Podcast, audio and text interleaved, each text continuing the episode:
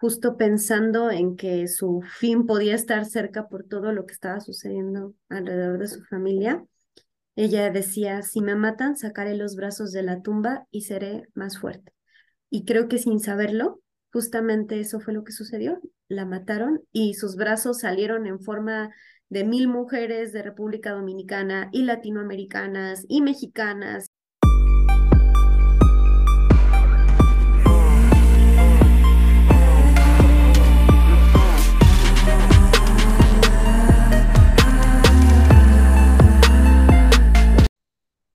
Hola, ¿qué tal? Bienvenidas. Nosotras somos Feministas, un podcast de mujeres Somos un grupo de mujeres cristianas y feministas que buscamos reencontrarnos con la verdad que nos hará libres, desde el cuestionamiento de lo establecido y la búsqueda de cielos nuevos y tierras nuevas a partir de los ojos de mujeres. Quédate con nosotras y disfruta de este espacio de reflexión irreverente, provocador, liberador y deconstructivo a partir del cuestionamiento de la fe y la sana doctrina a la luz de temas de literatura, historia, cultura, psicología y mucho más. Nosotras somos Caro, Malení y Pamela y estamos aquí porque queremos. Comenzamos.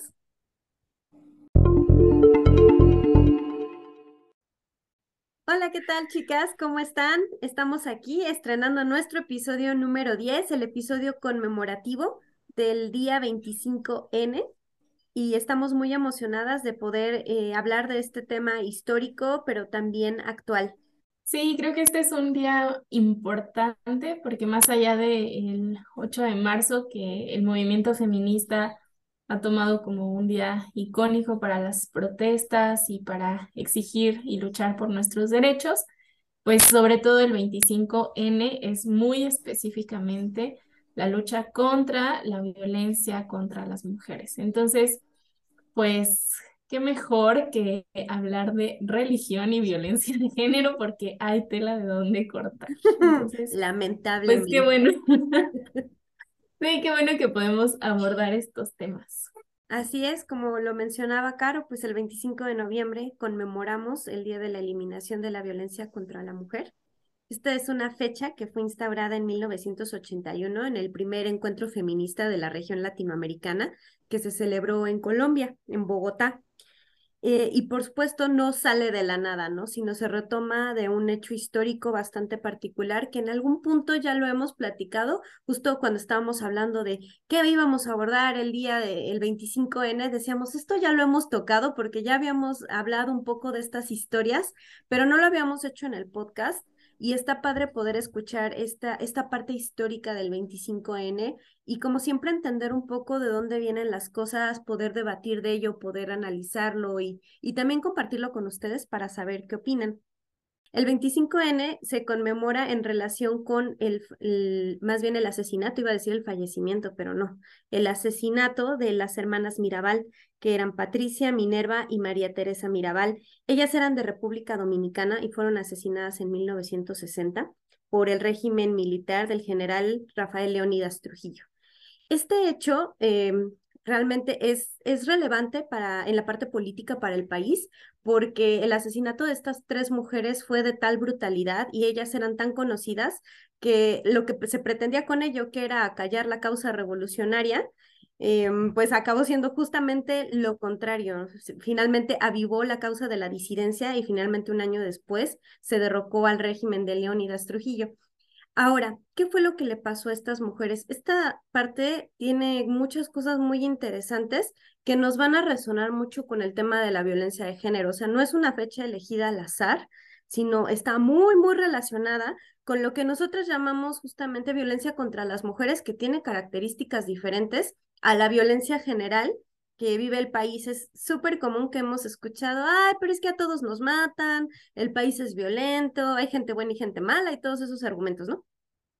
Pero la violencia contra las mujeres es muy específica y tiene cosas que dices, wait, esto no le pasa a los hombres y no le pasa incluso a todas las mujeres, le, pasa a ciertas mujeres, ¿no? Aquí vamos a encontrar en esta historia, les decía, pues varias cosas. La primera de ellas es que eh, a la, la hermana más conocida que es Minerva, eh, se decía que era muy bonita, ¿no? Eso dicen los historiadores. Y el general Rafael Leonidas la conoció en un evento y se dice que intentó cortejarla y que ella lo rechazó en varias ocasiones. Entonces, bueno, aquí tenemos una clásica historia de un hombre que se sintió rechazado y que fijó su interés en una mujer que no era alcanzable para él. Y ella no solo no estaba interesada en él, sino despreciaba por completo todo lo que tuviera que ver con el régimen militar y estaba aliada a los disidentes y aprovechó la atención que se le dio como ser esta parte del cortejo o el nuevo descubrimiento del general para solicitarle al general que dejara de hostigar a las personas y a los presos políticos y a los disidentes que, este, que se oponían al régimen, ¿no? Entonces, no solo no quería salir con él, sino además le chocaba tener que ver con él y le pidió, pues, deja de hostigar a la gente que son este, contrarios a tu gobierno. Por supuesto, esto no acabó bien y el general acosó a ella y a su familia y posteriormente incluso a las parejas de las tres hermanas hasta llevarlos a la cárcel y finalmente a ellas hasta llevarlas a una muerte pues verdaderamente horrible, ¿no? Estaba yo dudosa de si contarles los detalles, creo que no es necesario, pero es una muerte eh, con mucha hazaña, es un asesinato con mucha hazaña, lleno de violencia y que manda un mensaje que es un tema que vamos a, eh, del que vamos a hablar un poco más adelante, ¿no? El mensaje. La violencia contra las mujeres lleva un mensaje. Entonces, bueno, este es el desagradable, desafortunado hecho histórico que se conmemora el 25 en el fallecimiento de las que llaman también las mariposas. Y pues no sé, eh, Caro o si ya conocían esta historia o si la conocían de esta manera y pues escucharlas un poco, ¿qué opinan? Pues sí conocía la historia, Pam, pero fíjate que no a detalle como, como lo acabas de mencionar, no sabía la relación que había detrás de este, ¿era un presidente? Pues un golpista, ah.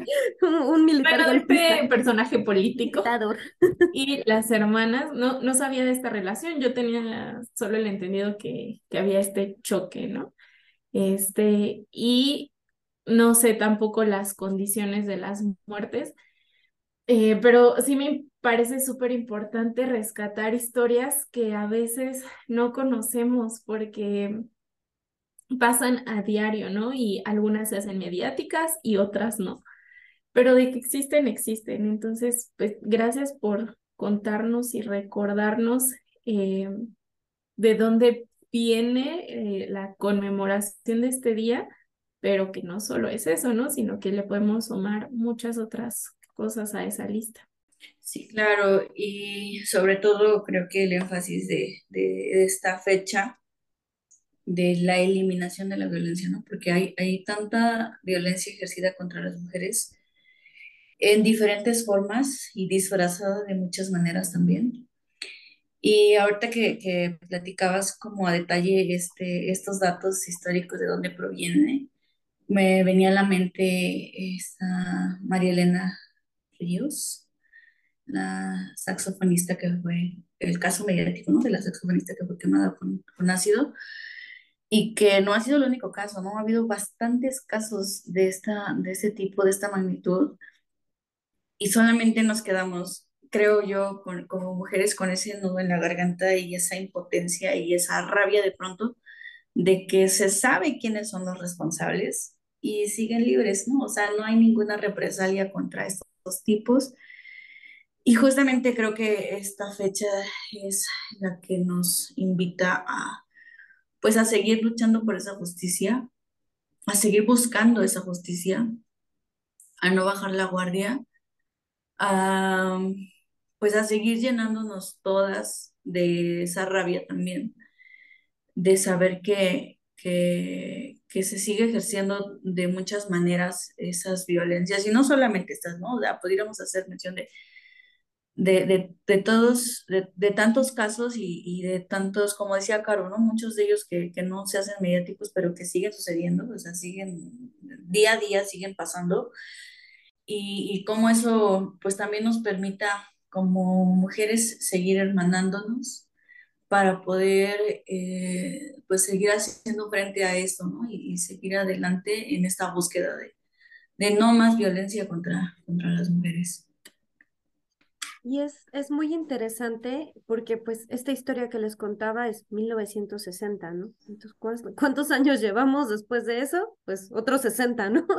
otros 60 años eh, de esta búsqueda de justicia, de esta lucha, de esta indignación social y pareciera que las cosas no solo no mejoran, sino empeoran, ¿no? O, se ponen, este, pues, mucho más álgidas para las mujeres y para las mujeres también en ciertas condiciones, que como les contaba, es una característica que veremos.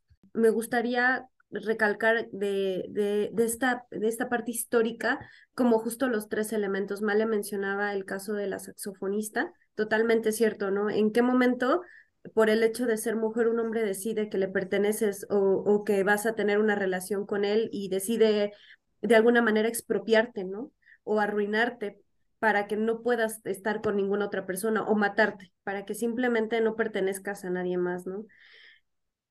Por otro lado, la parte política, que eran, eran mujeres de, una, de un activismo político importante, de, que habían desafiado un régimen injusto, un régimen dictatorial, que estaban organizadas este, que defendían un movimiento, entonces eso también me pareció muy interesante. Em, y finalmente, pues esta parte de, de la brutalidad, ¿no?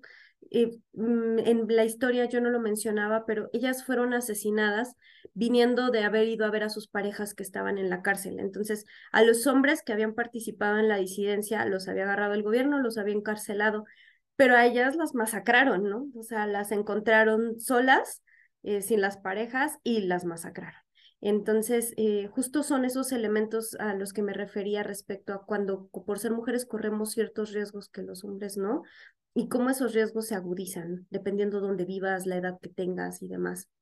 Solamente como para ponernos al tanto de este tema tan escabroso, yo creo que si nos están escuchando notarán el tono de nuestras voces no es el, el normal, sí es, es un tema que mueve, que, que nos deja tristes, que nos pone a pensar y no es la idea deprimirnos, pero como decía eh, Males, sí ser reflexivas, ¿no? No me acuerdo si lo decías tú, Caro, como ser reflexivas respecto a lo que está pasando. Hay una encuesta que se realiza en México a través del INEGI, que es la encuesta nacional sobre la dinámica de las relaciones en los hogares, alias ENDIRE. Y tenemos afortunadamente cifras muy recientes de 2021 y pues son verdaderamente escalofriantes. La ENDIRE lo que nos dice es que de las mujeres que se entrevistan, que son a partir de 15 años, 70% han reportado haber experimentado algún incidente de violencia en algún punto de su vida. Esto es, 7 de cada 10 mujeres han experimentado violencia y la reconocen como tal, que eso también es importante, porque uno puede haber experimentado violencia y no saber que, que eso sucedió, ¿no? Solo tener el miedo, la incomodidad, la incertidumbre o, o el estrés postraumático. Dentro de estos incidentes de violencia, resulta ser que la más recurrente es la violencia psicológica. O sea, 50% de los casos reportan haber vivido algún incidente de, violencia psicológica. De ahí, muy cerquita, lo siguen los incidentes de violencia sexual, que también es una característica de la violencia contra las mujeres, la sexualización de nuestros cuerpos y las agresiones sexuales. 34% reportan incidentes de violencia física y en otros porcentajes ligeramente más bajos, en 24% encontramos la violencia económica, patrimonial y o la discriminación. No tenemos tiempo para examinar qué significan cada una de estas, pero sí es un indicativo interesante saber que la, la violencia psicológica y la violencia sexual son las más recurrentes para las mujeres. Y también es cierto que no todas las mujeres experimentan la misma violencia. Eh, la Indire lo que nos dice es que las mujeres que experimentan mayor violencia son las que residen en áreas urbanas. 73% de las mujeres de la encuesta residían en áreas urbanas. Y más o menos son las mujeres entre 25 y 34, o sea, justamente las edades de las que estamos aquí presentes y las que según Anchor son nuestro público, las que experimentan en 75% la violencia, ¿no? O sea, estamos justo en el grupo de edad más vulnerable a sufrir violencia de género. Y también, por ejemplo, tenemos otros factores, como por ejemplo la escolaridad. Y es interesante porque las mujeres que tienen una escolaridad superior, 77% de ellas son las que reportan haber vivido los incidentes de violencia. Pues yo pensaría que es, es particular, la verdad es que no he profundizado en la cifra, pero me lleva a pensar si es porque son las mujeres con estudios superiores justo las que pueden detectar que están viviendo una situación de violencia y pueden nombrarla como tal, ¿no? Y reportarla. Y finalmente, otro dato muy interesante es que también 74% de las mujeres que pueden ser víctimas de violencia eh, se encuentran en el grupo de las mujeres que están separadas, divorciadas o viudas. Esto es las mujeres que no tienen un hombre viviendo con ellas o un hombre a su lado. Y esto es, por supuesto, un indicativo de que la sociedad las percibe y como vulnerables, ¿no? Y finalmente también los agresores. O sea, no tienen un papá, no tienen un hermano, no tienen un esposo, están separadas, pero básicamente no tienen una pareja hombre y entonces son mucho más susceptibles a sufrir violencia. Entonces, estas son las cifras, algunas de la Endire, verdaderamente son horribles, son escalofriantes, creo que en parte te ayudan a posicionarte, a decir en, qué parte de esta población estoy y cuál es mi experiencia, ¿no? Al respecto, yo he vivido violencia y qué tipo de violencia me ha tocado vivir. Sí, creo que justamente lo que comentabas me llamaba la atención, por ejemplo, eh, esto de las áreas urbanas, ¿no? Que, que es donde mayormente se reporta. O sea, no sé si yo en mi experiencia diría que sí, este, pero quizá tiene que ver justamente con la facilidad de reconocimiento de esas violencias. Cuando está normalizada en, en el día a día, no es tan sencillo, ¿no? Poder eh, sí, expresar o, o saberse parte de, de, estas cifras. Pero eh, justamente continuando con esto que, que mencionabas hace un momento, Pam, mientras tú estabas hablando un poco antes de las encuestas, eh, la verdad es que sí estaba como con la piel de gallina y, y tienes mucha razón en, en, decir que sí nos puso así en un mood reflexivo, slash, este, medio sensible, porque yo pensaba que, mm, bueno, es, estos casos de, de muertes eh, que son sumamente crueles, eh, que justamente mandan un mensaje, como, como tú nos explicarás un poco más adelante, eh, pues este, este caso sucedió en 1960, pero si hablamos, por ejemplo, de las historias bíblicas, eh, pues esto, esto viene sucediendo desde hace milenios, ¿no? Así es. Y para entrarle un poquito ya al tema de la Biblia y la religión y platicar cómo esto nos impacta, que por cierto, em, yo recuerdo que en mis tiempos de pastora solía preguntarles a, a, las mujeres en la congregación, eh, pedirles que, que todos cerraran los ojos y pedirles que fueran levantando la mano si habían experimentado cierto tipo de violencias. Y cuando abríamos los ojos, nos dábamos cuenta que de eh, las personas que estábamos en la iglesia, de las mujeres, al menos eh, un, ¿qué te diré? 85-90% tenían la mano levantada, ¿no? Entonces, o sea, estas cifras aplican dentro de las iglesias, ¿no? Porque somos parte de esta sociedad. En nuestras iglesias las mujeres también están sufriendo violencias. Pero bueno, te quería platicar, les quería platicar sobre un pasaje que muy probablemente hayamos escuchado, pero eh, me he encontrado con personas que no. Eh, así como que trigger, trigger alert, porque está medio rudo este pasaje. Y se trata de jueces 19, eh, que se conoce como la historia de Levita y su concubina. Pero se los voy a resumir, básicamente em, es la historia de un levita que tenía una concubina, o sea, eh, una pareja que no era su esposa, que como que vivían en unión libre, algo así. Este, que por cierto, yo no creo que sea casualidad que se encarguen de este, especificar que, era, su concubina y no su esposa. Exacto, exactamente. Ya desde ahí hay un prejuicio sobre esa mujer, ¿no? Y el levita, por supuesto, tiene una carga de siervo de Dios. Bueno, el punto es que esta pareja, em, pues vivían juntos y un día eh, la mujer se enoja y decide irse. Se va a vivir con su papá, eso nos indica que donde ella vivía, pues era una mujer forastera, ¿no? No pertenecía a ese lugar donde estaba viviendo.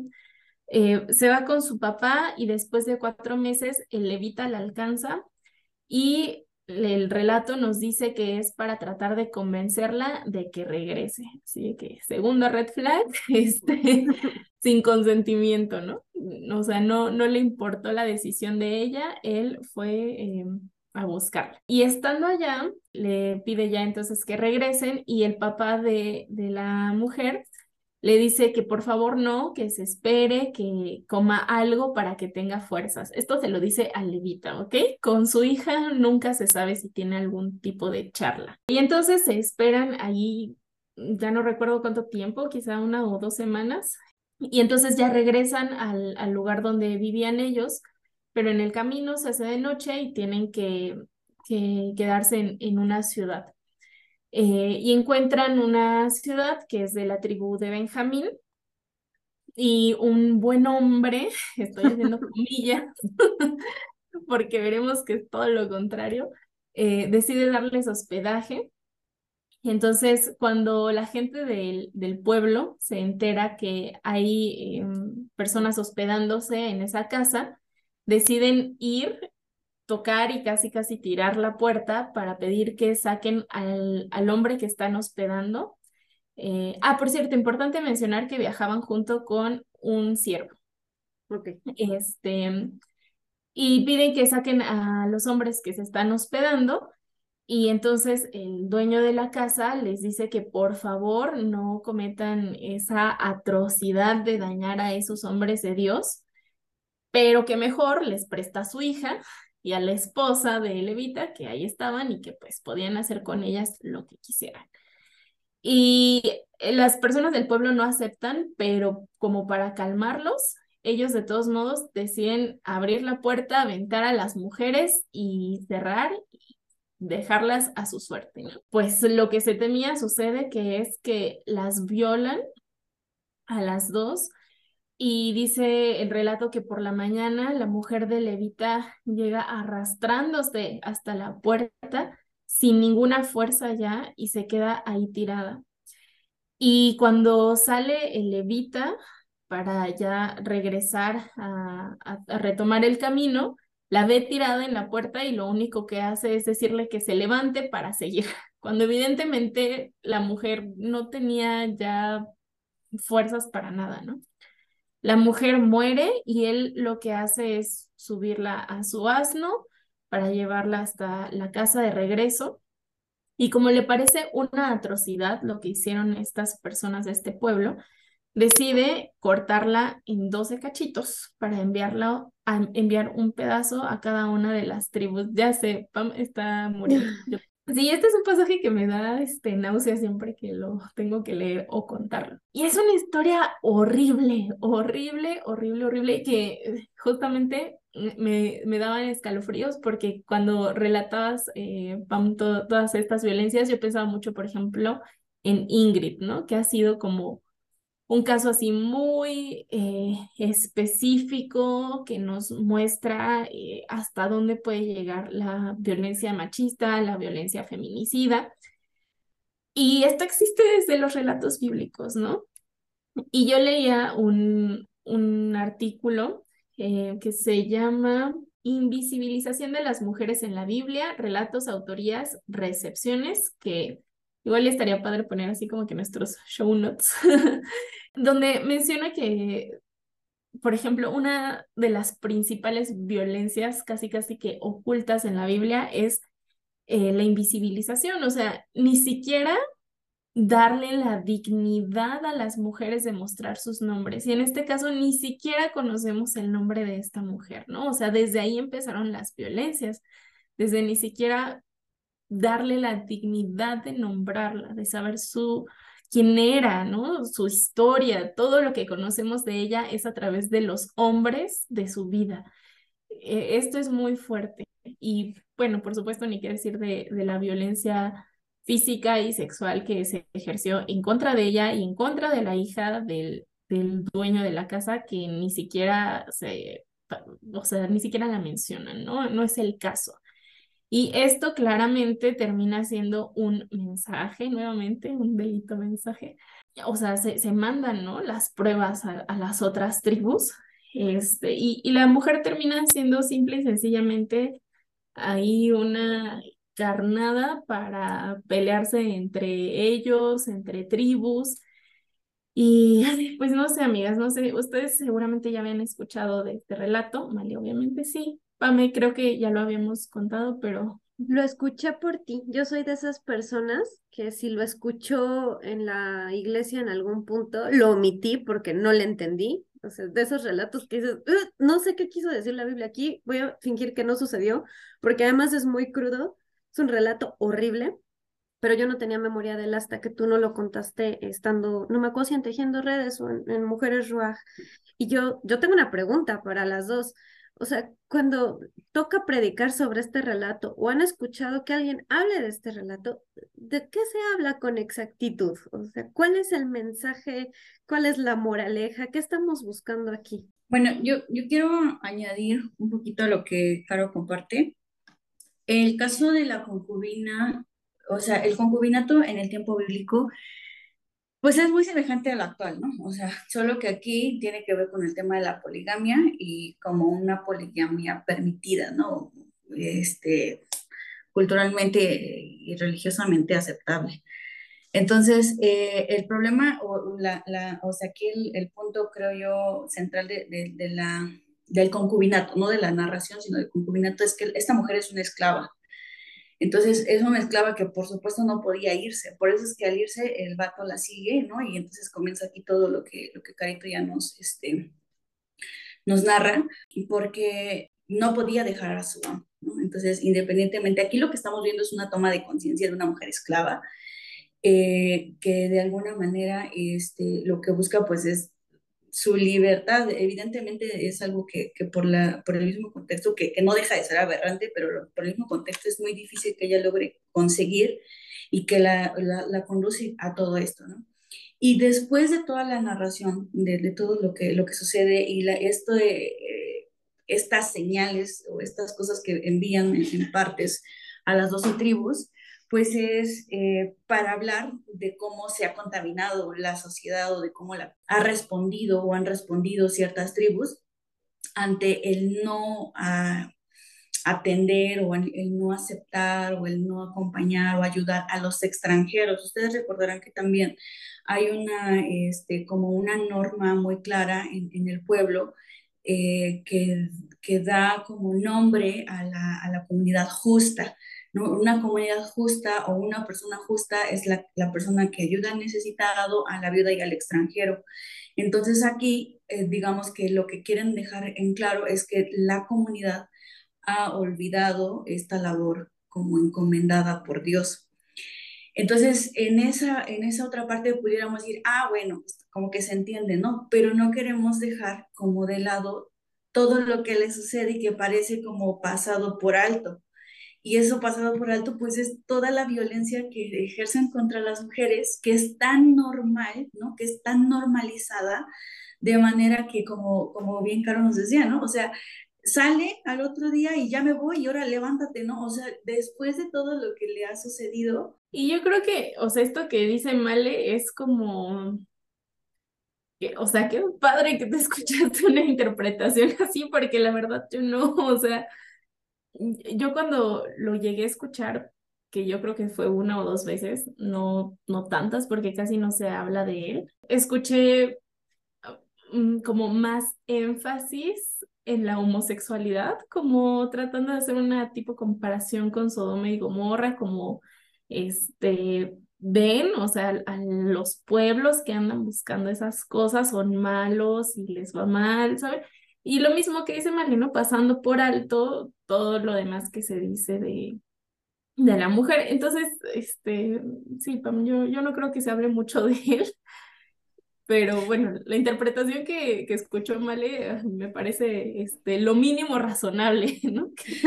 no, y quiero aclarar. En una historia nada razonable. Sí, quiero aclarar que yo no escuché esto que les comenté en una prédica, jamás lo he escuchado. No, eso es lo que yo extraigo del texto y lo que alcanzo como a ver, pero que eso no justifica todas las violencias expresadas ahí, por supuesto que no. Claro, o sea, ya es su propia exégesis de, de lo que sucede y es así como tan poco justificable que es como, pues ahí está, ¿no? Algo que me, me parecía muy feo desde que lo mencionaba Caro es este tema de cómo se llama el pasaje y cómo esto te prepara prácticamente para lo que le va a pasar a ella, ¿no? O sea, como ni siquiera es la esposa, ni siquiera es una este, mujer pura, una virgen, o sea, le va a ir mal, ¿no? Desde que sabes que es la concubina, sabes que, que su valor en, en, esa cultura, en esa historia, pues va a estar como completamente demeritado, ¿no? En esta parte de no darle nombre. Y, y fíjate, ahorita que mencionas como de las historias populares, y justamente también hay otra historia que seguro sí la hemos escuchado y que es muy popular y que la conocemos así como, como un poquito más, creo yo, iba a decir como de de, al menos una, una vez al año se de predicar de eso, que es de la mujer adúltera y que esta la encontramos en el Evangelio de Juan y que es un, yo creo que es un texto que, que sí conocemos, ¿verdad? desde el capítulo 7, del versículo 53 al 8, 11. Entonces, eh, esta, esta historia, pues es así, yo creo que, bueno, no tengo como que refrescarles mucho, ¿no? Es una historia en el que hay por ahí un acontecimiento, ¿no? Jesús anda pues haciendo lo suyo, anda haciendo lo suyo, él se va, dice, al Monte de los Olivos y de pronto en la mañana llega al templo y, está enseñando, bla, bla, bla, y entonces de pronto se aparecen un par de grupos o de, de grupos de, personas, varones, escribas y fariseos, que ya también sabemos como por dónde va la, la idea, traen una mujer a la que, este, pues, según ellos, sorprendieron en adulterio, ¿no? Aquí vamos a aplicar la hermenéutica de la sospecha. Y entonces, este, entran, y, bueno, llegan con Jesús, le traen a esta mujer a la que dicen que sorprendieron en adulterio, hablan sobre la ley de Moisés, lo que Moisés les ha enseñado, lo que él enseñó de acuerdo con, con estas mujeres y lo que hay que hacer con ellas. Y, pues ya le, le, preguntan, ¿no? ¿Y tú qué dices que tenemos que hacer? Y así, por allí hay una tercera voz dentro de la narración que dice, esto lo decían para tentarlo, ¿no? Ya sabe cómo van justificando todo lo que acontece dentro del relato bíblico. Y, este, y bueno, algo que, que, me parece siempre curioso es como la actitud de Jesús ante estas personas, ¿no? Que dice que mientras todos están ahí en su alboroto, pues él está con su dedo escribiendo en el suelo, ¿no? Escribiendo en la tierra, en el suelo. Entonces a mí me, me parece como de pronto un ejemplo muy a seguir cuando hay gente que, que solamente quiere acabar con tu paz mental y entonces como que lo ignoras, ¿no? O sea, a mí, a mí me viene como con esa idea, este eh, este extra en la narración. Haces y, mandalas en la tierrita. Ándale, es como decir, Simón, habla tú, di lo que quieras, yo estoy entonces, entonces y, y, bueno, y dice que entonces la gente le sigue insistiendo, bueno, estos le siguen insistiendo, y entonces pues ya se tiene que enderezar, se levanta, y, y, y entonces lo que dice, ¿no? Que, que sea libre de pecado, arroje la primera piedra, ya sabemos que esa es una frase pues muy, muy este, representativa dentro del Evangelio de la gracia y el perdón, porque también hay otro tipo de quienes predican otro tipo de evangelio con esto. Pero bueno, entonces este, dice que él sigue haciendo lo suyo, sigue escribiendo ahí en la tierra y entonces todos ahí como que ya no saben qué hacer, este, la mujer que estaba ahí en medio pues ahí se queda, todos los demás arrojan sus piedras y se van. Pero lo que de pronto creo que también pasamos por alto, justamente porque son como lecturas a las que les enfatizamos más lo que Jesús respondió, que, es interesante también y no le resto importancia, pero no pasamos por alto todo lo que está sucediendo, ¿no? O sea, pasamos por alto que estos dos grupos, estas dos personas, grupos de personas que se acercan, que son escribas y fariseos, eh, y que supuestamente encuentran a una mujer en adulterio, solamente traen a la mujer en adulterio, ¿no? Mientras que eh, justamente el Levíticos dice que eh, cuando se sorprenda a un hombre y a una mujer en adulterio, hay que llevarlos para ser apedreados. Mientras aquí solamente, casualmente solo traen a la mujer, ¿no? Hay por ahí también una señal de que está muy intencionado el asunto, ¿no? Por otro lado, eh, estamos hablando de que es un intento de feminicidio. ¡Ah!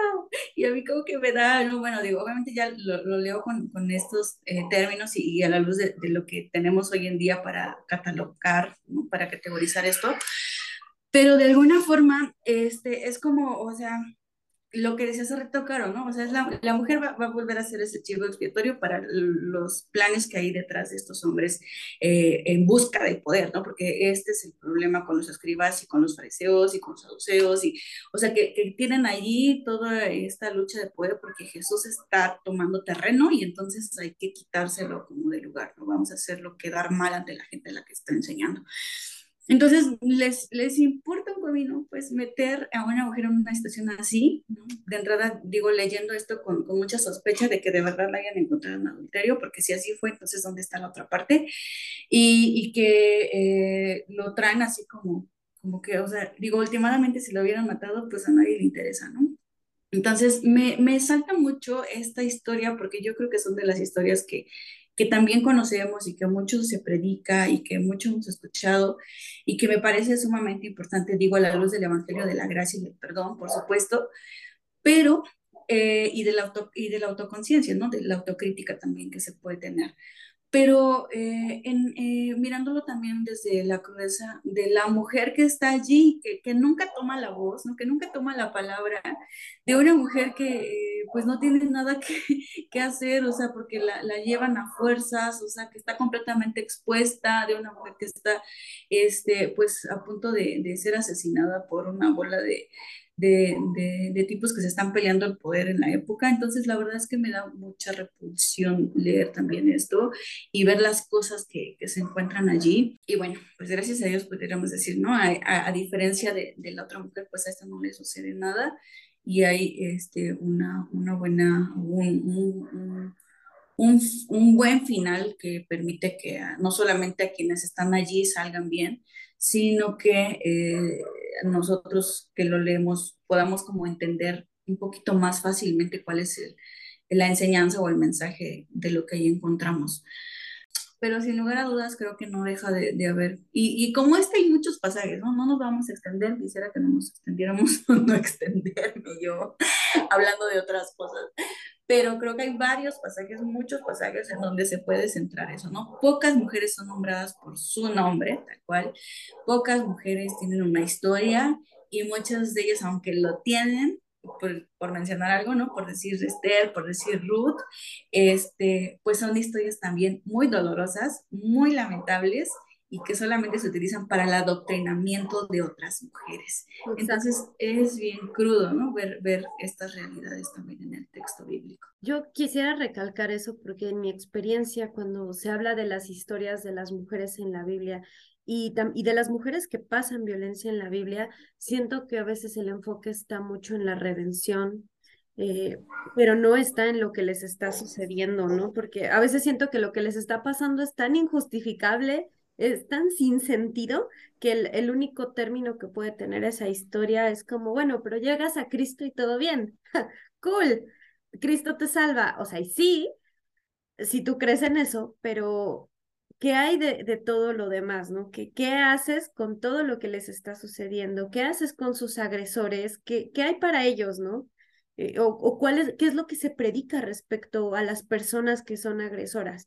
Y yo creo que más allá de, de la doctrina del perdón, porque las mujeres se redimen, ¿no? Y las mujeres se redimen y a los hombres se les perdona. Y de repente pareciera que no, no tenemos como el mismo estatus en la gracia, o al menos esa es la impresión que me dan pues muchas de estas historias, ¿no? Como que estamos en un nivel tan inferior que primero nos tienen que redimir y dignificar, que también esa es una palabra que no me gusta, pero que muchos pastores utilizan, ¿no? Cristo vino a dignificar el papel de la mujer. Y yo así, claro, porque pues otro hombre nos tiene que dignificar porque nosotras solitas pues no podemos, ¿no? eh, no sé, o sea, como que muchas cosas me, me llegan a la mente pensando en estos relatos y, y muchas de ellas me ponen muy triste. Creo que eso que mencionas, Tom, es algo que a mí me ha causado mucha, mucha controversia eh, durante un buen tiempo. Es qué pasa con los agresores y creo que no responder esa pregunta claramente y ni siquiera explorar las posibilidades que hay en torno a ella ha llevado a que la iglesia se detenga muchísimo en las posibles sanciones, en las formas de tratar los problemas que ocurren dentro de la iglesia, porque, híjole, lamentablemente creo que todas conocemos algún caso de acoso sexual, por ejemplo, dentro de la iglesia, ¿no? Donde pueden estar involucrados tanto eh, personas que son laicos como ministros. O sea, generalmente las, las respuestas o las soluciones son, si se puede este, suspender, pues suspéndanlo, si se puede en último de los casos correr, pues córranlo, que se congregue en otra iglesia durante algunos años o, ¿saben? Ese tipo de cosas que al final de cuentas no, no llegamos a la justicia restaurativa porque no hay esa sensación de saciedad, esa sensación de, de verdadera justicia, porque no sabemos qué hacer con los agresores, ¿no? No, no se ha tratado la pregunta, creo yo, a menos de que ustedes piensen otra cosa, pero sí, creo que, que es importante llegar a eso. Y otra cosa que les quería comentar, que, que yo no había como que pensado mucho, es que como ya sabemos, la Biblia es un libro así sumamente bélico y sangriento y terrorífico en algunas partes. Y yo no sé qué tanto eh, el adoctrinamiento que recibimos desde pequeñas y pequeños nos ha hecho como que normalizar que esas cosas suceden en la Biblia. Entonces, por ejemplo, en esta historia que acaba de contar Male, yo creo que pocos identificamos la gravedad de que está a punto de ser linchada. O sea, nos lo cuentan como que, ah, la llevaban para apedrear y entonces Jesús la sacó. la iban a apedrear poquito nomás. Sí. Y la iban a matar, ¿no? Pero, pero como que tenemos normalizado que esas cosas suceden en la Biblia, ¿no? Pero igual y si las vemos fuera de la Biblia, no sé, este, si nos dicen que en países musulmanes le dan latigazos a las mujeres en una plaza pública, es como, no, ¿por qué? ¿Qué, qué les pasa, no? Cuando son relatos que tenemos como bien aprendiditos en la Biblia, ¿no? yo pensaba en este mm, caso que sucedió hace algunos meses en, en un partido de fútbol en Querétaro, donde se empezaron a agarrar a golpes y se masacraron y creo que hubo muertos, ¿no?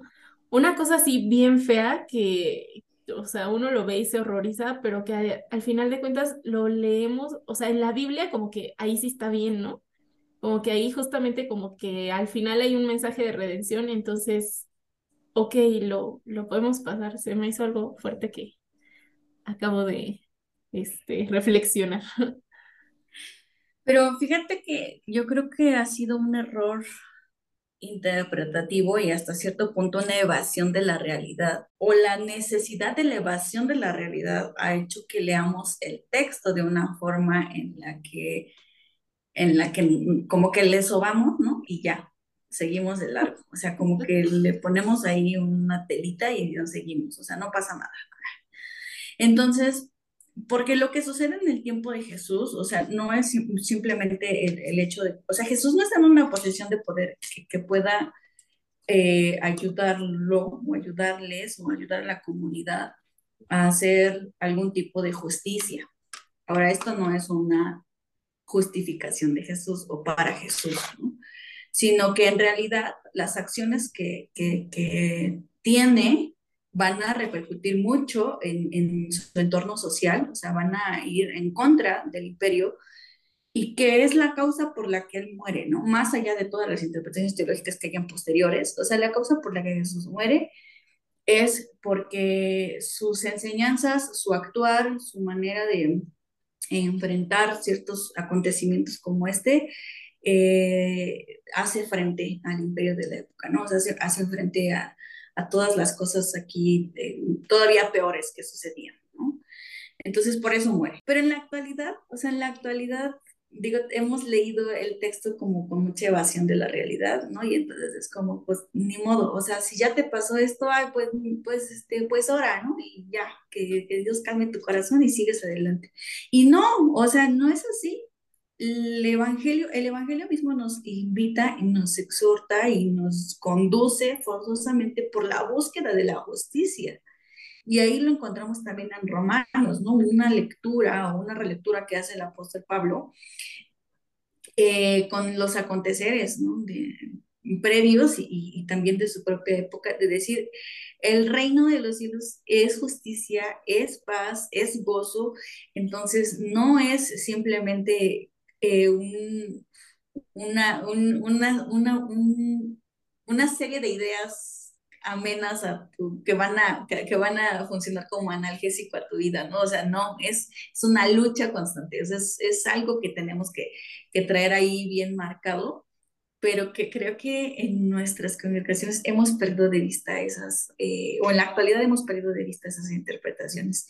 Y en los espacios académicos lo tenemos, lo hacemos, lo reflexionamos, lo, lo compartimos, lo enseñamos, pero de pronto las vivencias también en nuestras comunidades de fe y no porque sea algo que haya surgido ahora, sino que también es una cuestión histórica, ¿no? O sea, sobre todo que, que proviene de, desde nuestras teologías eh, por, por, los padres de la iglesia, ¿no? Otra, otro problemilla y este, pues ha sido ese, ¿no? O sea, como que nos se enfocaron tanto, digo, nos enfocamos por cuestiones de historia y así, pero se enfocaron tanto en encontrar solamente el aspecto ahí, un, un este, un tanto, ya, no sé si, si decir tal cual espiritual, sino mm, un tanto esotérico hasta, hasta cierto punto, ¿no? O sea, más allá, que se olvidaron de, de, lo real, ¿no? Aquel, aquel eh, momento histórico en donde una persona irrumpe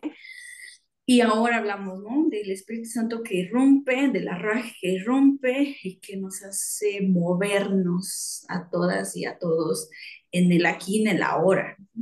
Pero bueno, es, es muy complejo ver, ver todo esto, pero sí es importantísimo que podamos eh, cuestionarnos a nosotras mismas eh, qué tipo de, de, de, teología tenemos, ¿no? ¿Qué tipo de acercamientos al texto bíblico tenemos y eso cómo nos puede emancipar también, ¿no? Como lo dice Elizabeth Schussler, cómo podemos emanciparnos a, a la luz de, todo lo que vemos, leemos, hemos sido enseñadas, de las prácticas que tenemos, ¿no? Porque también dice que tantas cosas que ya las tenemos ahí tan metidas, que, que las traemos tan normalizadas y que no alcanzamos a dimensionar qué cuán dañinas son para nosotras y para todas las demás y todos también en general, ¿no?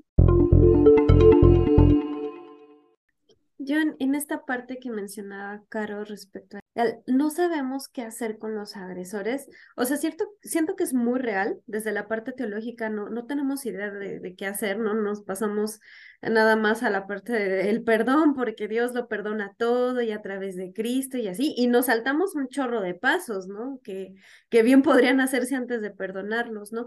Pero yo siento, o sea, que esto justamente es es importante retomarlo, como dice Male, desde una parte muy crítica, porque pues esta aparente neutralidad de cómo funciona la predicación y, cómo funciona la lectura de las escrituras, pues hemos dicho varias veces, no es neutra, ¿no? O sea, tiene una carga androcentrista bien fuerte que cuando tú lees las cosas o, o escuchas las predicaciones y te preguntas, ¿esto a quién le sirve o a quién le beneficia? Pues generalmente no es a las mujeres, ¿no? A las que les sirven y a las que les beneficia. Entonces, esta pregunta de, por ejemplo, ¿a quién le sirve no hacer nada con los agresores en la iglesia? Pues a los potenciales agresores, ¿no? Porque además eh, muchos hombres se sienten eh, intimidados o agredidos frente a una agresión a un hombre, o más bien frente a una, un señalamiento a un hombre, ¿sabes? O sea, si tú señalas a uno de, que, que abusó de ti, que te violó, que te dijo, que te hostigó, es como si los señalaras a todos, es como tener la capacidad de señalarlos a todos. Entonces, no es coincidencia que no haya mecanismos para hacer algo al respecto. Yo siempre retomo este ejemplo de varios estudios de juristas feministas que se pusieron a ver la legislación de lo civil, específicamente en tema de matrimonios, por ejemplo, y de paternidad, familia, toda la legislación familiar, pues de los años 20 a los 50, lo estoy diciendo así al aire porque no me acuerdo exactamente en qué años estudió este, descubrieron que toda la legislación familiar estaba hecha para beneficiar a los hombres, ¿no? No se hace pensando en las mujeres, ¿no? Hay muchas cosas que ya se derogaron afortunadamente, pero uno de los ejemplos más claros, por ejemplo, es que eh, en algunos de los estados donde no se permitía el divorcio por ningún motivo, se permitía a los nueve meses después de haberte casado y no explica más, ¿no?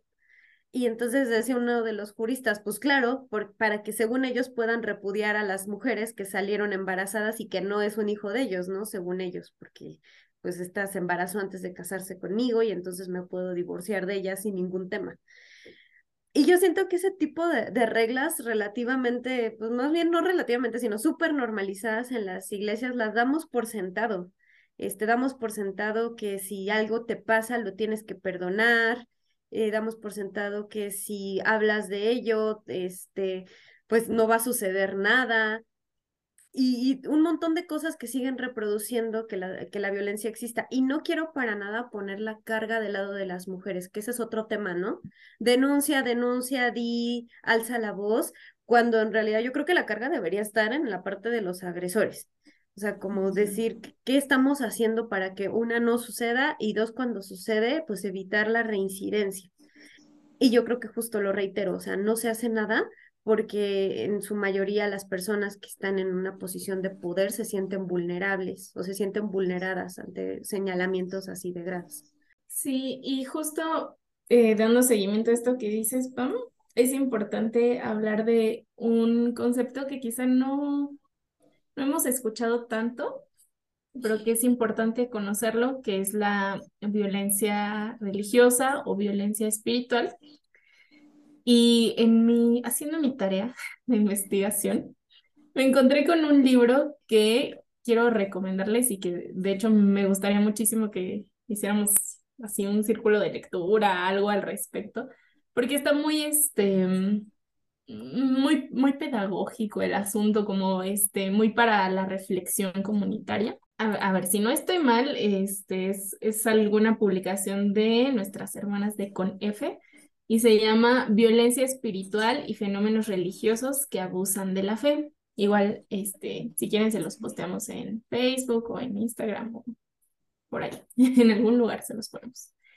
Este, y este libro habla de tres conceptos que me parecen muy importantes, que es la violencia espiritual, el terrorismo espiritual y el abuso religioso. Entonces, em, estos tres conceptos van de la mano que con otros dos que son como que la raíz, que es la hegemonía religiosa y la supremacía cristiana, que básicamente la hegemonía religiosa es cuando vives en un ambiente cultural, político, este, etcétera, donde la norma es, eh, en este caso, el cristianismo, ¿no? Y por lo tanto, los valores, lo que es moral, eh, incluso lo que es ético está regido con base a este, pues, principios bíblicos o doctrinales de esa religión, en este caso del cristianismo. Y la supremacía cristiana, pues es esta parte donde hay una jerarquización y una normalización de valores, que estos valores están ligados a las enseñanzas doctrinales y religiosas.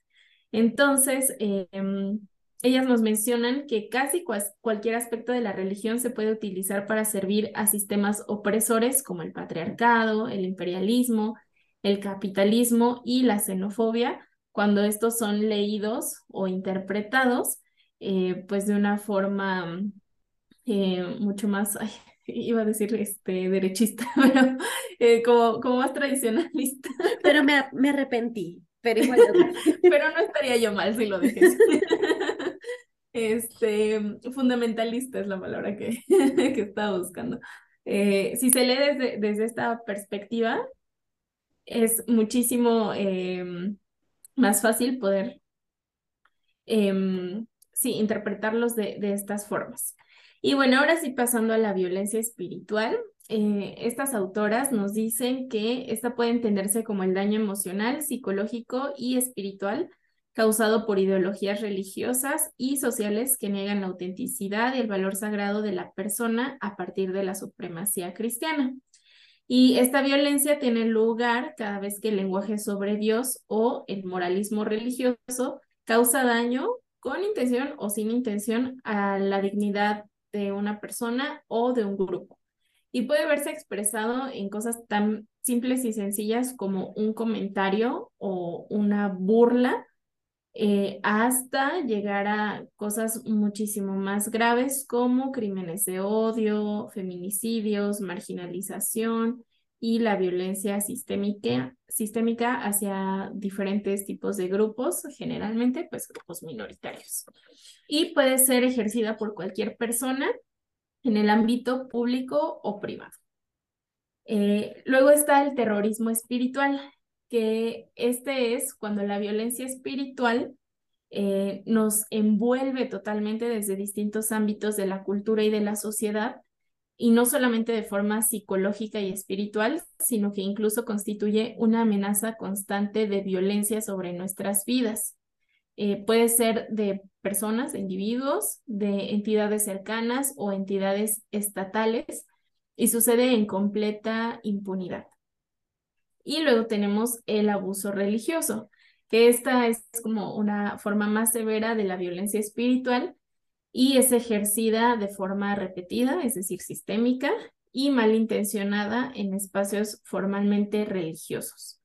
Eh, consiste en formas de maltrato o agresión hacia una persona o grupo de personas em, y eh, es una forma de abuso de poder que implica por lo general la relación entre una persona o una instancia con poder que es otorgado por estructuras religiosas eh, y es hacia personas o grupos subordinados que se identifican como seguidores, discípulos, aprendices, hijas o hijos espirituales, ayudantes, fieles, ovejas, etc. Ovejas, Y entonces, bueno, son eh, tres conceptos que me parece importante poder identificarlos, porque la violencia dentro de las iglesias se puede ver de muchas formas, ¿no? O sea, no necesariamente es las cosas que, que ya son más agravadas o visibles como un acoso, un abuso, una violación, que por supuesto que pasan, este, pero también puede verse de muchas otras formas, ¿no? La violencia espiritual, leíamos, puede ser cometida por cualquier persona, ¿no? O sea, el hermanito que te dijo que por qué traías una falda tan corta a la iglesia, eh, eso es una forma de violencia espiritual.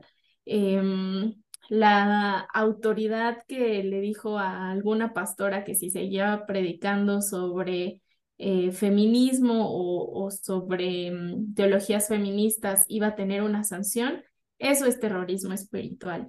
Este, un pastor que abusa de, su poder y de esa visión de él como una entidad em, con una cierta jerarquía, un cierto poder espiritual, para eh, pedir favores de cualquier tipo a su congregación, a, un subordinado, eso es abuso religioso, ¿no?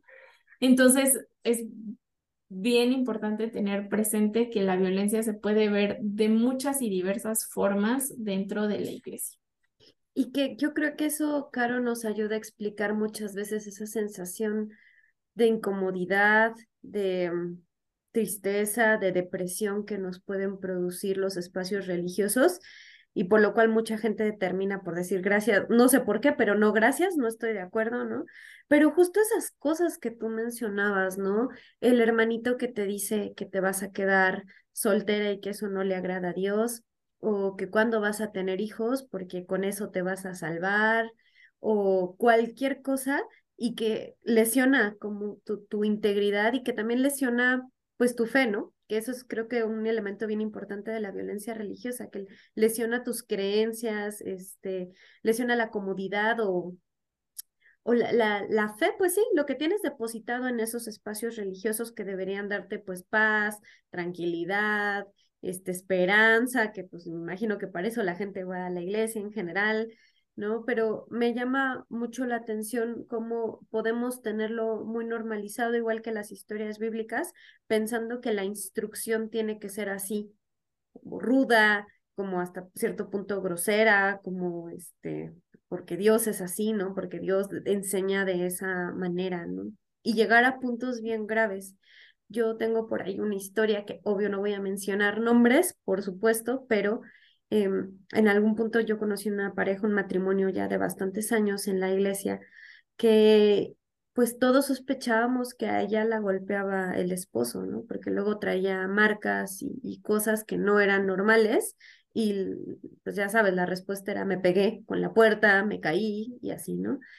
Y por lo que sabíamos, o sea, ni, ni la autoridad religiosa ni el pastor apoyó que pudiera separarse, ¿no? Sino al contrario, como que le insistieron en la parte de que Dios bendice al matrimonio, que el divorcio pues no era bien visto, que tenía que echarle ganas y, y mantenerla en esa relación tan abusiva desde la parte espiritual, ¿no? Como decirle, Dios no, vas, no te va a bendecir si, si te vas de tu matrimonio, ¿no? Y por la parte de, de esta persona que estaba con ella, pues decirle, ¿no? Que él era la cabeza de la casa, que ella no tenía voz, que a él lo habían constituido como ministro, este, pues básicamente que estaba como sobre ella y eso justificaba el abuso, ¿no? Y, y cómo puedes utilizar ese, ese discurso religioso para someter y doblegar a las mujeres en un millón de maneras, ¿no? También se me ocurren estas relaciones de pareja jóvenes que surgen en la iglesia, digamos, bajo la venia de los pastores y bajo la venia de todos los ancianos de la iglesia. Y luego la chava ya no quiere, pero como ya la presentaron con el anillo de promesa frente a todos, ya no se puede echar para atrás, ¿no? Ya el pastor y todo el mundo interviene para que piense bien las cosas y, y no vaya a mandar a la fregada al fulanito este. O sea, como todas esas cosas bien bizarras, que cuando tú las cuentas con tus amigos que no son cristianos y amigas, es como, ¿Ah?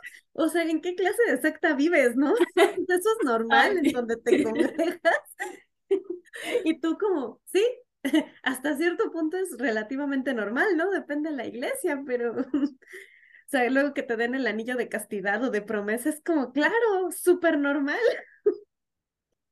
Sí, y justo yo pensaba, yo había escuchado ya este término de abuso religioso, con, este, como soy bien chismosa yo, me encanta investigar sobre mm, todo este asunto de la Iglesia de la Luz del Mundo. Este, que si no saben, pues es una iglesia, entre comillas. Este, iglesia secta. Secta, ajá, es una secta em, del cristianismo, por lo tanto, pues con profundas raíces eh, bíblicas este, mm, donde sus líderes cometieron abusos y violaciones con niñas y niños y mujeres jóvenes em, de, de, la iglesia durante décadas, literalmente décadas, o sea, generaciones de, de esa familia pastoral eh, cometieron este tipo de abusos, ¿no? Eh, y entonces o sea, como que es, es un tema así medio mm, como que morboso, ¿no? Porque es así como, ay, una secta y, qué raro. Es como escuchar leyendas legendarias. Porque... Exacto, sí, exacto, exacto. Este, y entonces creemos que ay, abuso religioso, o sea, pasó ahí porque es una secta, ¿no? Claro. Pero nosotros que somos cristianas metodistas. Este, cristianas bien. Ajá, nosotras sí somos de las chidas, ¿no? Aquí no pasa eso, pero Ay, a mí de, de verdad, este, o sea, a, veces es muy complicado hacer que, que las personas entiendan por qué rayos estamos tan enojadas y tan molestas y por qué nos duele tanto estos tipos de violencias. Y creo que es porque, o sea, no han escuchado y así como tú, Pam, nos acabas de contar esa historia, yo me acuerdo que las primeras reuniones del grupo de Tejiendo Redes, o sea, todas salíamos chillando así, éramos un mar de lágrimas, de escuchar todas las historias que todas habíamos vivido y que en silencio seguíamos caminando con ellas. y, y, que, o sea, francamente no podemos contarlas todas, uno, porque son muchas, dos, porque no son nuestras, y tres, porque es también, pues, como traspasar la dignidad de esas mujeres, quizá, este, su sentido de privacidad, de intimidad, porque no podemos contarlas, ¿no? No son nuestras historias y, y, y, no podemos hacer nada con ello, ¿no? Pero, o sea, de verdad, si, si dijéramos cada una de las cosas que hemos visto, vivido, escuchado, híjole, o sea, no acabamos con, con ejemplos, ¿no? Y que justamente muchas mujeres pueden no darse cuenta que eso que vivieron fue algún tipo, tipo de violencia espiritual dentro de la iglesia, ¿no? Y pues todos los efectos que eso nos va dejando, tú lo acabas de decir de una manera terrible, pero muy hermosa, ¿no? Cómo seguimos caminando con ello, cómo seguimos llevando adelante, en algunos casos, llevamos adelante nuestra fe con todas esas heridas, con todas esas reservas de lo que te sucedió, pensando cuál era el plan de Dios para tu vida y por qué te sucedió esto y por qué no tienes respuestas.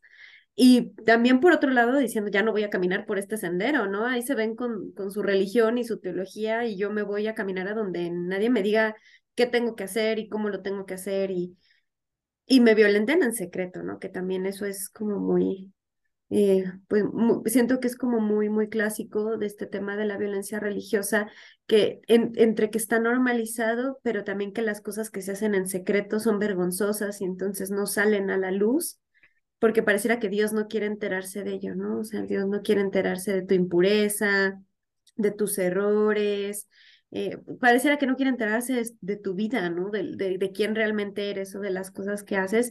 Y eso a mí también me parece pues sumamente violento, ¿no? Que se nos obligue a ser otras personas en la iglesia y que no podamos ser nosotras mismas, vestirnos como nos vestimos cuando no estamos ahí, este, hablar como hablamos, ¿no? Eh, no sé, me parece que ahí hay un gran área de oportunidad, por decirlo de alguna manera, para que las iglesias trabajen y piensen en ello, pero empieza porque las mujeres reflexionamos en ello, ¿no? Y levantemos la voz de las cosas que no nos parecen. Yo siempre he sentido esa necesidad de, que cuando era joven y me hablaban de la virginidad, haber dicho, eso no es cierto, ¿no? O sea, yo no valgo por mi virginidad, o sea, y cuando ya no la tenga, ¿qué no? ya no valgo delante de Dios o solo valgo si la, la, la dejé para ser madre, o sea, y que alguien le dijera como a todas las personas jóvenes que escuchan ese discurso que las están violentando con ello, que es para hacerlas sentir culpables. Y ahí, este, igual que tú, yo también hice mi tarea. quiero entrar como a otro tema que, que está, por supuesto, muy ligado a este, ¿no? Respecto a cuál es el significado de esta violencia religiosa. ¿Por qué sucede? ¿Por qué se ejerce? ¿Cuál es su función? Creo que esa es la pregunta adecuada. ¿Cuál es la función de la violencia religiosa? ¿Solo se ejerce porque es divertida? ¿Porque les gusta tenernos eh, subordinadas? ¿Cuál es el sentido, no?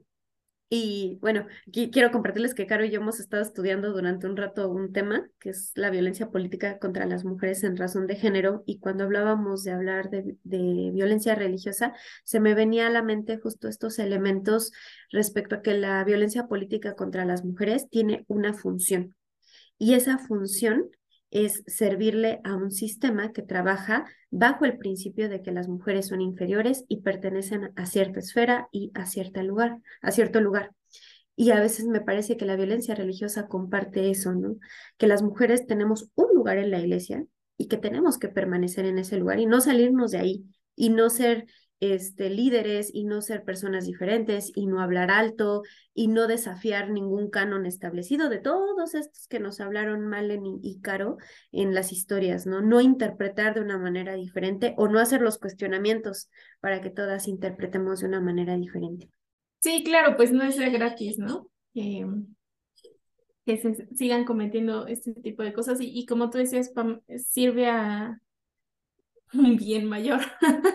o sea, ¿a quién sirven estas violencias, no? Habrá que, que cuestionarse y por qué existen.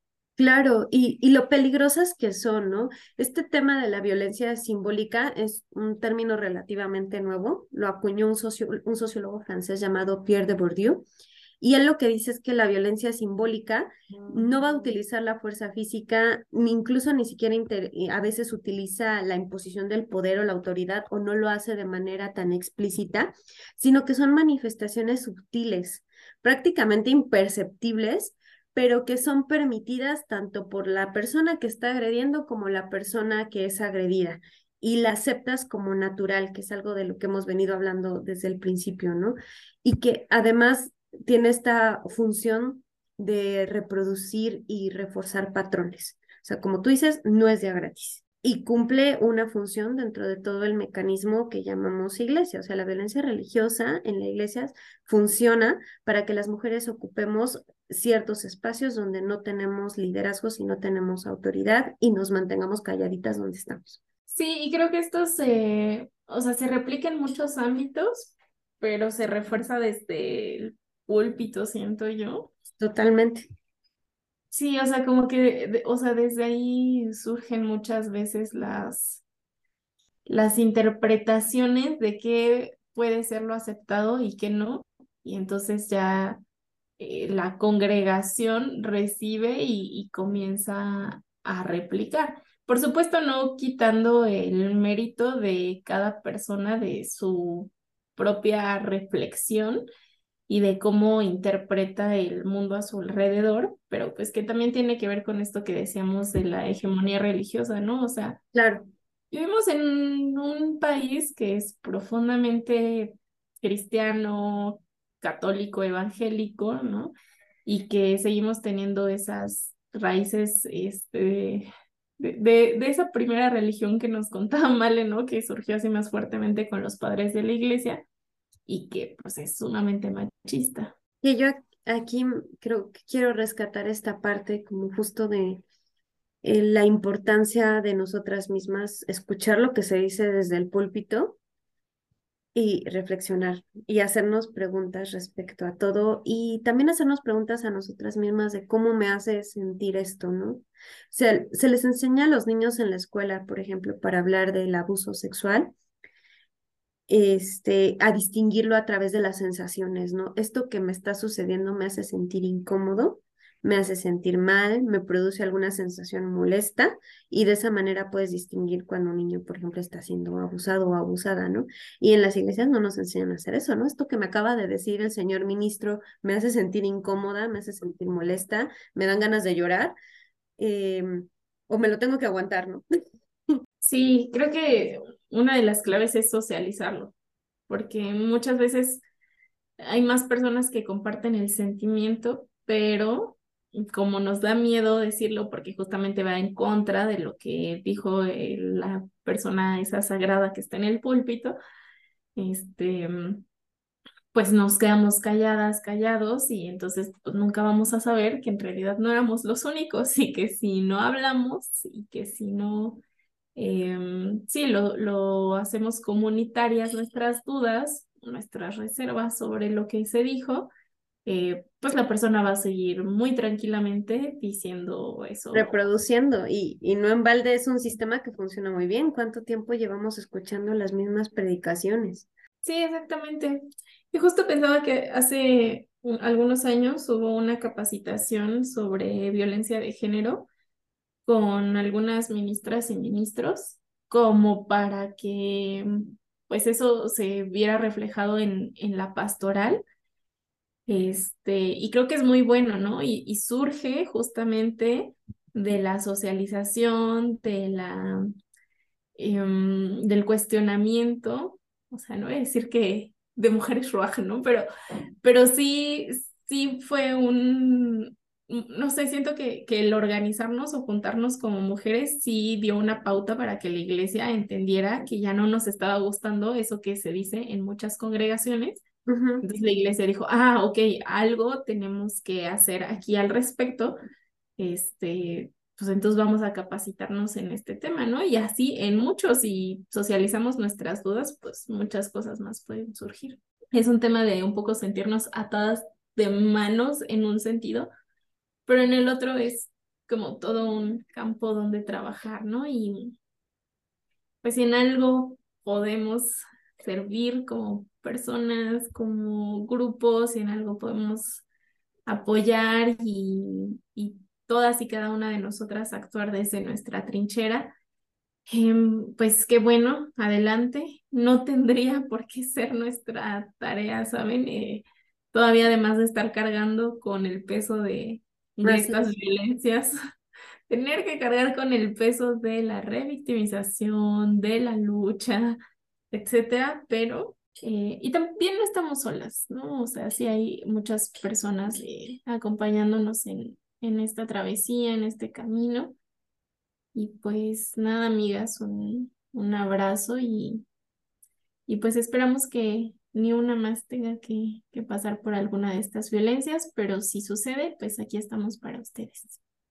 Y a mí me gustaría eh, nombrar esta frase, pues muy cruda, pero histórica, de una de las hermanas Mirabal, de una de las mariposas, que justo pensando en que su fin podía estar cerca por todo lo que estaba sucediendo alrededor de su familia, ella decía, si me matan, sacaré los brazos de la tumba y seré más fuerte.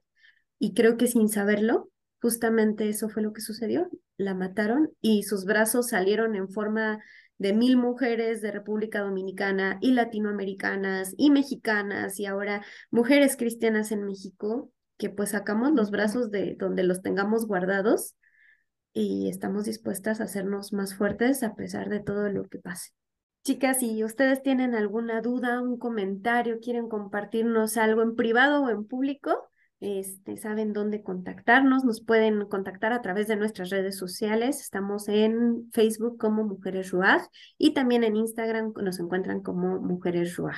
Y el podcast en todas las plataformas como Feministas, Feministas. Estamos disponibles en todos lados, entonces síganos escuchando y pues recuerden que este también es su espacio. Cuéntenos de qué quieren saber y nos vemos en la próxima.